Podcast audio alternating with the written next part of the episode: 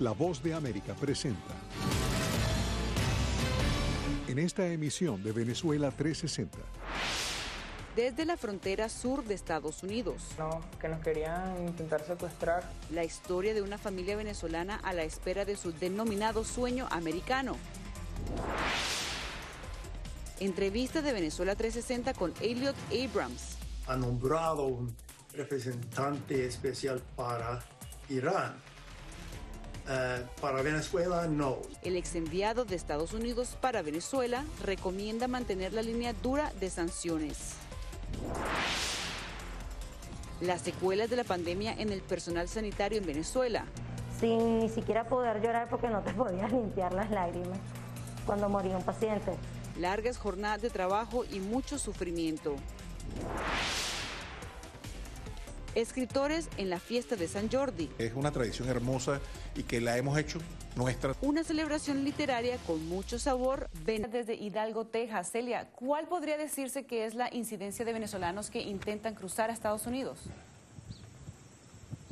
Cristina, sabemos que hay un gran número de personas venezolanos que han tratado de entrar a los Estados Unidos, pero en especial pedir asilo. Y es ahí donde hace ya más de dos años muchos llegaron a esta frontera, al otro lado del estado de Texas, de California, Arizona, buscando ese sueño americano. Hablamos con una de ellas que inició esta travesía hace más de un año y siete meses. La principal razón por la cual yo salí hacia los Estados Unidos fue por un problema político. Mi esposa y mi, mi hijo menor fueron golpeados brutalmente por, por esbirros, por gente afecta al gobierno. Esta fue la motivación que llevó al venezolano Pedro Maita, su esposa y dos hijos a salir de Venezuela el 30 de agosto de 2019 en busca de asilo político en Estados Unidos. Pero el camino no fue fácil, explicó a La Voz de América esta familia, que tras ser puesta bajo el protocolo para protección a migrantes o MPP, debió esperar en México después de su primera audiencia en una corte de inmigración. Al salir del portón, ella estaba una camioneta al frente parada. La cual se aproximó, relata Francisco Maita. Nos pegó atrás, yo dije, no, nos están persiguiendo. Y fue como media hora de persecución con, con aquellas personas pues, que, no, que nos querían intentar secuestrar cuando veía aquí al lado mi hijo, el otro, y de verdad, o sea, mira, son momentos amargos y no se lo deseo a nadie. La idea de ellos era siempre tratar de trancarnos un carro adelante y uno a un lado.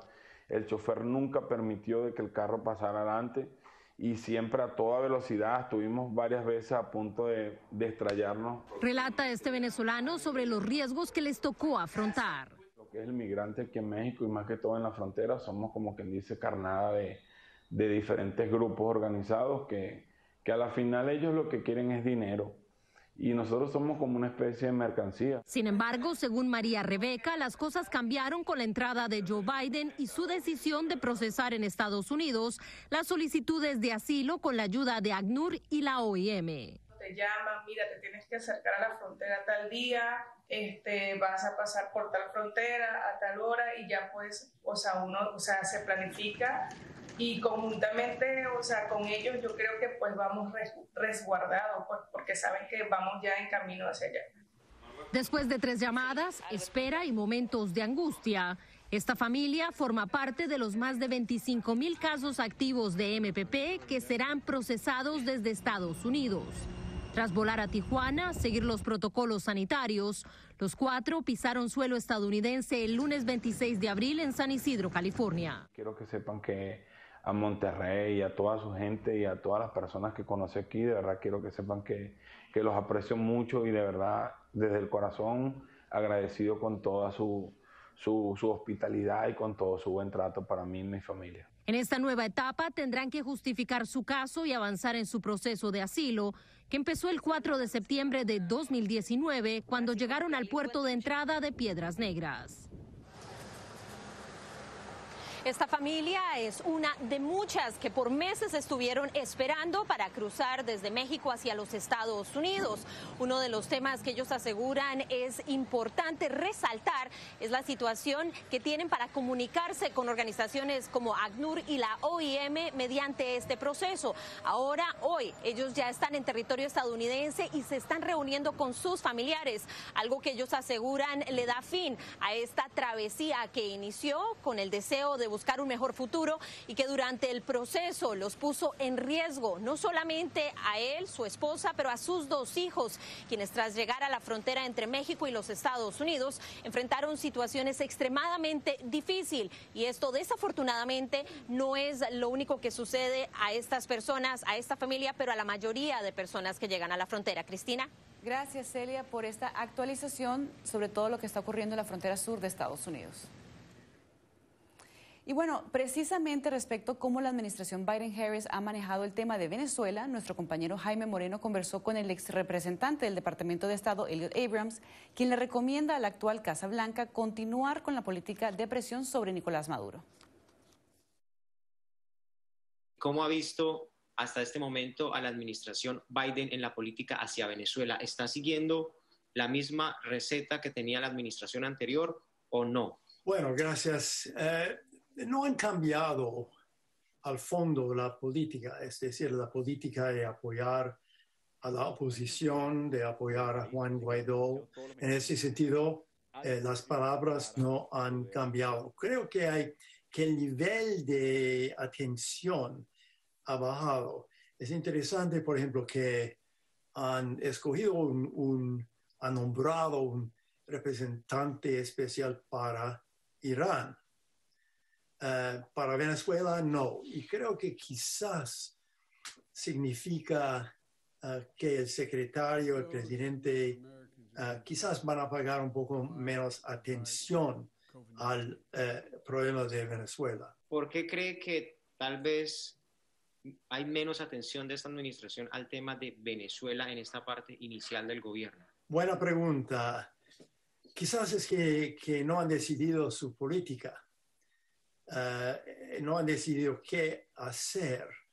Y eh, si eso es verdad, eh, van a decir más unos, después de unos meses más.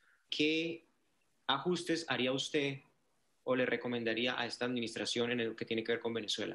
Bueno, yo con mis prejuicios, yo no cambiaría mucho. Es decir, que yo seguiría con la presión.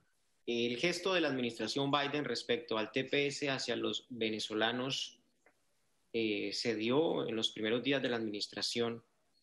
¿Por qué era difícil hacerlo en la administración anterior si nada realmente cambió? Eh, es una lástima que eh, la última administración, la administración de Trump, um, no quería tomar el paso de TPS. ¿Por qué no? Bueno, ellos tenían una política, yo diría, anti-migración en general. Ah, eso es visible en, la política del presidente Trump sobre el programa de, para refugiados. 150 eh, mil por año, más o menos, bajo Obama, reducido hasta, creo, 15 mil creo que fue un error muy grande y me alegra mucho que el presidente Biden ha decidido hacerlo porque vale la pena. Embajador Elliot Abrams, muchas gracias por su tiempo, por esta entrevista para La Voz de América. Gracias a usted. Después de la pausa, socio de Washington ayuda a Irán a transportar gasolina a Venezuela. Muchas compañías se dedican a rastrear petroleros, los monitorean desde destino y saben cuándo desaparecen del radar y luego vuelven a aparecer vacíos. Más información al regreso.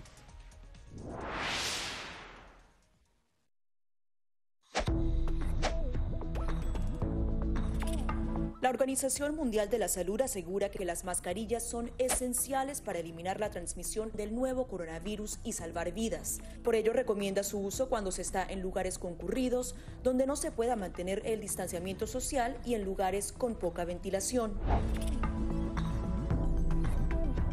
Cuando se habla de mascarillas para protegerse del COVID-19, se refieren generalmente a la mascarilla quirúrgica, el respirador N95 o las de tela. Las mascarillas quirúrgicas planas, rectangulares y desechables protegen al portador de gotas de partículas grandes del virus e impiden que los enfermos la esparzan cuando tosen o estornudan. Los expertos advierten que solo deben ser usadas una vez. El respirador N95 de forma oval y más ajustado a la cara tiene una válvula de exhalación que ayuda con la humedad y el calor cuando respiramos. Además de filtrar partículas grandes, puede impedir que pase el 95% de las partículas pequeñas de virus y bacterias. Ante la escasez, muchos han recurrido a hacer sus propias mascarillas y en efecto los expertos confirman que estas mascarillas caseras pueden ser efectivas. Las mascarillas nos pueden servir como una barrera aislante para las secreciones, pero tener mucho cuidado porque hemos visto gente que eh, usa la mascarilla, pero al acomodarse la mascarilla se está tocando la cara y eso es justamente lo que queremos evitar, es que la gente se esté tocando la cara en estos momentos porque cuando uno está en lugares públicos, puedes estar pasando la mano por una superficie que ha sido tocada por otras personas y que puede estar contaminada y luego sin querer eh, te puedes llevar la mano a la cara. Para más información visita nuestra página web y síguenos a través de las redes sociales bajo arroba Voz de América.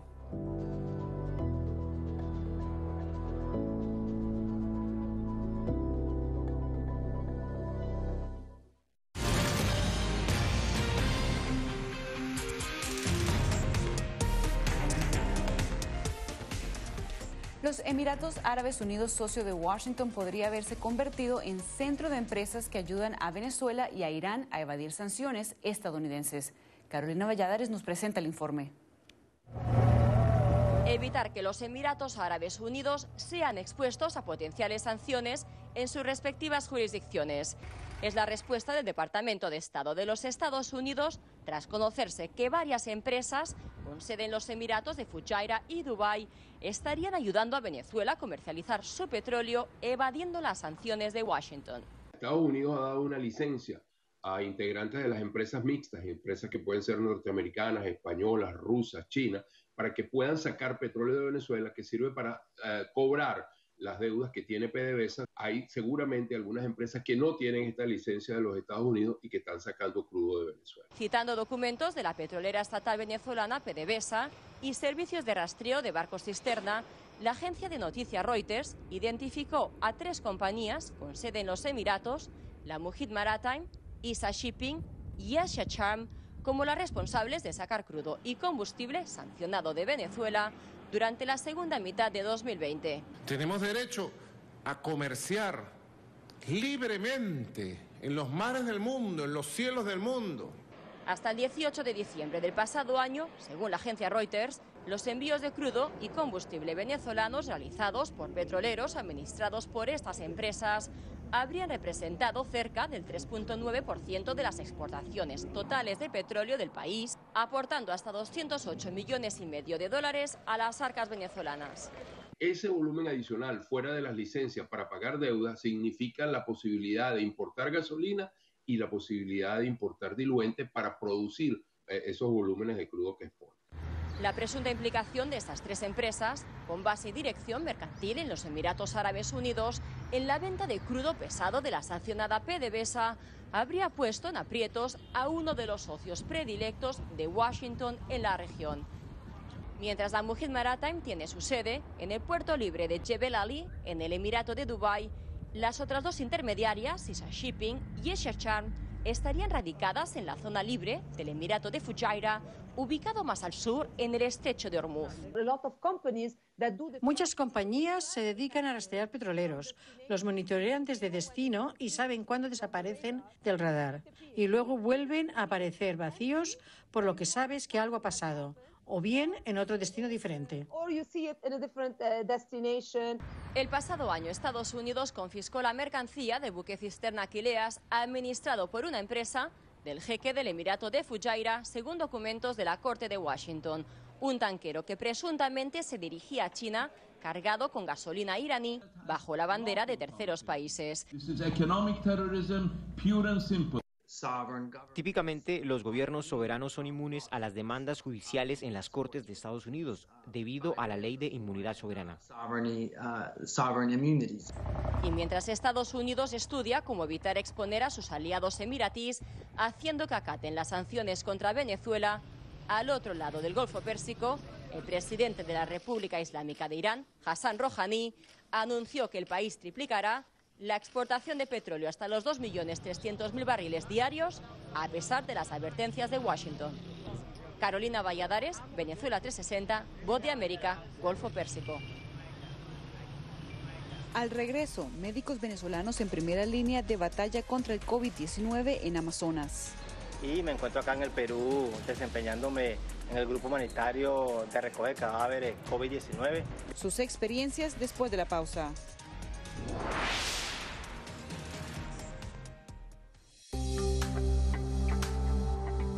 Además de asegurarse de tener un amplio suministro de alimentos en casa, a la gente también le preocupa el poder infectarse del COVID-19 a través de estos productos. La buena noticia es que los Centros para el Control y la Prevención de Enfermedades aseguran que los alimentos no son una vía de transmisión del virus. Expertos en seguridad alimentaria aseguran que es poco probable ya que el virus no se multiplica en los alimentos, pero sí es posible que el virus pueda acabar en los productos si alguien infectado tose o estornuda sobre ellos o si tiene el virus en sus manos y los toca. Según la Organización Mundial de la Salud, el virus es probablemente susceptible a las temperaturas normales de cocción, por eso no es necesario cocinar los alimentos de forma diferente a lo que normalmente se hace. Lo sugerido es 145 Fahrenheit para cerdo, carne asada, filetes, chuletas y pescado, 160 para el huevo y la carne de res y 165 para aves, carne molida, guisos y sobras.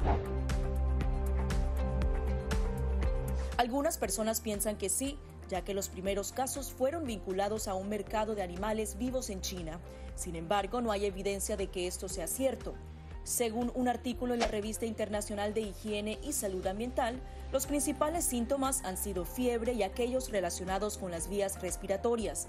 Por lo tanto, el modo de transmisión debe ser respiratorio. En general, los restaurantes tienen normas de seguridad alimentaria que deben seguir, sobre todo para evitar la transmisión de cinco bacterias y virus transmitidos por los alimentos. Esas normas evitarían que el nuevo coronavirus se introdujera en su comida. Para más información visita nuestra página web y síguenos a través de las redes sociales bajo arroba voz de América.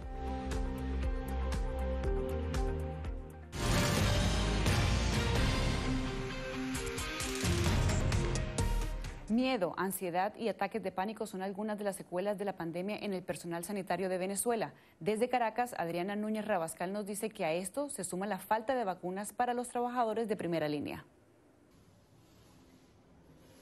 Cinco años de formación académica en enfermería no prepararon a Egeisa Barrera para imaginar cómo sería enfrentar una pandemia. Yo estuve trabajando en área COVID y nos tuvieron que hacer terapia de grupo porque nosotros no podíamos comer durante el tiempo que estábamos ahí. A veces eran 12 horas metidos en una área, sin comer, sin orinar, sin ni siquiera poder llorar porque no te podías limpiar las lágrimas. Ser el único vínculo entre el enfermo aislado y sus familiares ha sido para ella un rol que en ocasiones sacude el ánimo, pero también una oportunidad para dar esperanza. Leerle cada carta a las personas que le mandan que estén en área COVID ya que no pueden ver a sus familiares tener que bañarlos, limpiarlos, y el leerle esa carta, tomar el momentico para tomar y leerle la carta para ver si les da un poquito más de ánimo y salen de la, del shock emocional tan fuerte que tienen, porque ellos muchas veces saben de que no van a salir adelante. A pesar de seguir las medidas de higiene y estar vacunada contra el coronavirus, el miedo nunca desaparece, pues al llegar a casa no puede bajar la guardia por temor a contagiar a su familia. Lloras en silencio y le dices Dios que todo salga bien desde que la pandemia llegó a Venezuela, los esfuerzos se han concentrado en atender a los pacientes con COVID-19. Eso, sumado a la emigración de personal sanitario, han tenido otras consecuencias. Las pocas enfermeras que quedamos nos trasladan, nos sacan del sitio de trabajo para cubrir otras áreas donde hay pacientes. Normalmente deberían ser cuatro pacientes por enfermera y aquí hay en unas unidades que hay hasta 10 y 20 pacientes por una sola enfermera. Para Elizabeth Narváez, las precariedades del país y la falta de suministros provocan un quiebre emocional. Cansada y decepcionada, porque yo veo que lo que yo estoy dando humanamente no, no es, gratificado hacia mí. Yo lo que gano son quincenal, son dos dólares, y esos dos dólares yo compro medio cartón de huevo. El psiquiatra Luis Madrid explica que el desbordamiento en la demanda asistencial produce agotamiento hay fatiga cognitiva, la mente está embotada. Detalla que en el último año han aumentado las consultas de médicos y enfermeros, pues están sometidos a un estrés que define como intenso y prolongado. Ataques de pánico, pacientes con estrés postraumático, personal también con ansiedad generalizada, con síntomas hipocondríacos, pero también, también personas con mucha impotencia, frustración. El especialista también advierte que el personal médico enfrenta dilemas éticos al tener que tomar decisiones rápidas en medio de una emergencia.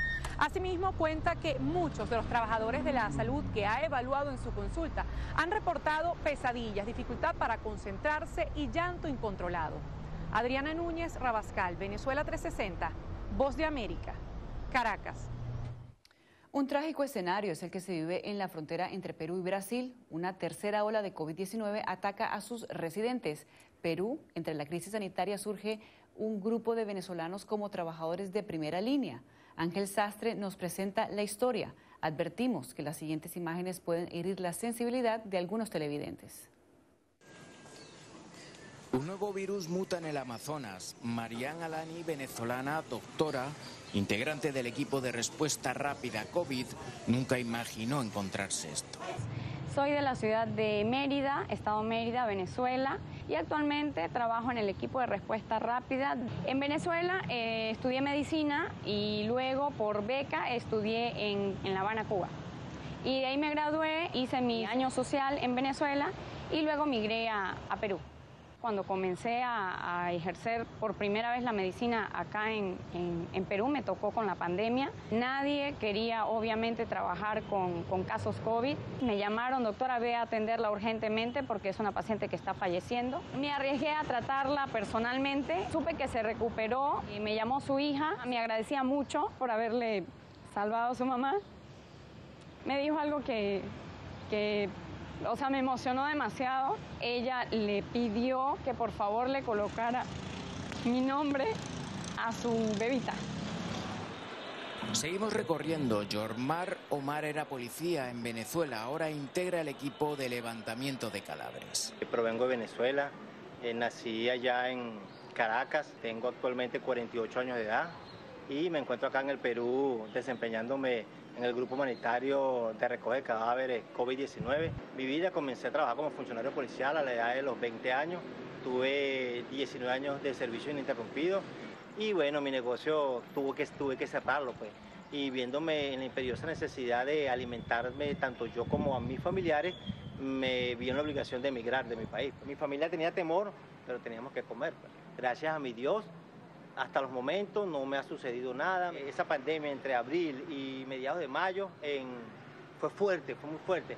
Llegábamos a los hospitales y afuera, en los motocars, fallecía la gente. Uy, era un acto bastante, bastante penoso. Última parada. En el interior de la selva trabaja Victoria Rodríguez, doctora, miembro del equipo de respuesta rápida COVID. En el hospital que trabajaba en Venezuela, el Hospital Central de Valencia, actualmente estoy trabajando para el equipo de respuesta rápida de COVID en Pucallpa. Con mi familia tomamos la decisión de salir del país posterior a protestas que se desarrollaron en el año 2018. Elegimos Perú ya que mi papá es eh, optómetra y le ofrecieron un trabajo acá en en la ciudad de Pucallpa específicamente. En esta labor ha sido un año de experiencias donde a veces nos hemos sentido frustrados, otras veces felices. Llegué a una casa donde habían dos adultos mayores. Posterior a eso, antes de irme, el señor me agarró de la mano y me dijo, antes que te vayas. Y empezó a entonar las notas del himno de mi país. Desde que comenzó la pandemia han muerto más de 2.500 personas solo en esta zona.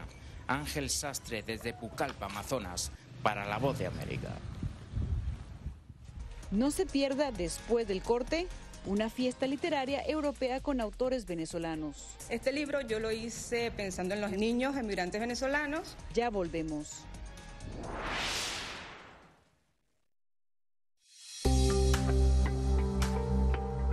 En medio de la pandemia del COVID-19, muchos quieren saber cómo darle una mano a su sistema inmune. El que va a realmente combatir el coronavirus es nuestro sistema inmune, que es nuestro sistema de defensas que va a luchar contra el virus cuando aparezca. Aquí te damos cinco consejos sencillos para mantener tu sistema inmunológico funcionando de manera óptima. Consume una dieta rica en frutas y verduras que incluya alimentos con un alto contenido de vitaminas A, B, C, D y E, así como los minerales hierro, zinc y selenio. Una alimentación saludable reduce el riesgo de adquirir enfermedades crónicas, también reduce la probabilidad de depresión y ansiedad. No solo mejora tu perfil cardiovascular, sino que también reduce la presión arterial y ayuda a controlar el peso. La OMS recomienda unos 30 minutos al día, incluso repartidos entre tres sesiones. Muchos entrenadores ofrecen ahora cursos en línea, a veces incluso gratis. Mientras dormimos se reparan las células, se eliminan las toxinas, se procesa la información y se fortalece nuestra memoria. Para la mayoría de las personas, de 6 a 9 horas de sueño son suficientes. Lávate las manos con frecuencia por lo menos durante 20 segundos. Asegúrate de hacer el proceso bien, frotando todas las partes de ambas manos y muñecas. Las antibacteriales funcionan mejor si contienen un alto porcentaje de alcohol. Las funciones metabólicas dependen del agua. Consume alimentos ricos en agua como frutas, verduras y sopas. El té y el café son diuréticos, así que no cuentan en la dosis.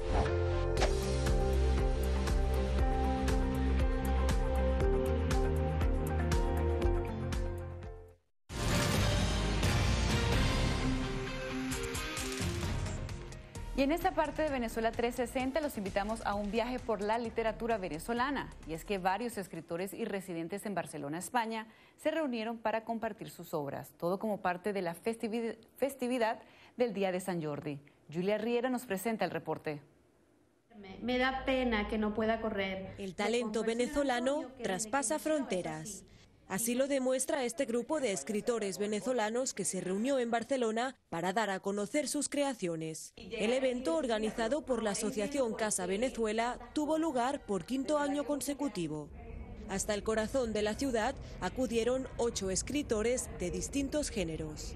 Desde creadores de ciencia ficción y de cuentos infantiles. Este libro yo lo hice pensando en los niños emigrantes venezolanos. Hasta autores de libros de autoayuda y desarrollo personal. Además de hablar sobre el proceso de creación de sus obras y vivencias personales, los autores pudieron compartir su experiencia dentro del mundo editorial en España, un mercado competitivo y un sector que, según explicaron, debería dar más visibilidad al talento latinoamericano. Y ayudamos a fomentar la cultura de ese tipo de literatura, como puede ser literatura latinoamericana, aquí en Europa.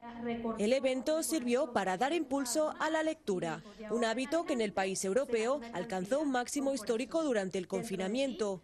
Y es que según un estudio realizado por la Federación de Gremios de Editores de España, durante el año 2020 creció especialmente la cifra de lectores frecuentes en tiempo libre. Me encanta que el público siga leyendo, que es, que es algo que, que hay que conservar. Además de dar a conocer sus obras y visibilizar el talento venezolano, los autores celebraron con fuerza la fiesta de San Jordi, una tradición celebrada en la región de Cataluña y que la diáspora acogió con los brazos abiertos. Es una tradición hermosa y que la hemos hecho nuestra también. Y aquí que surjamos tantos escritores venezolanos que estamos formando parte de esta dinámica, que estamos integrándonos en esta cultura.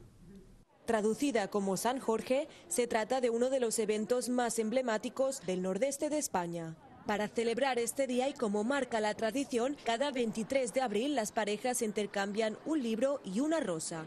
Es un día para celebrar la cultura, pero por supuesto el amor por sobre todas las cosas. La celebración fue un éxito para el gremio de libreros, que superó las expectativas de más de un millón de ejemplares vendidos una tradición que ahora es compartida por la colectividad de escritores venezolanos en Cataluña. Julia Riera, Venezuela 360, Barcelona, España.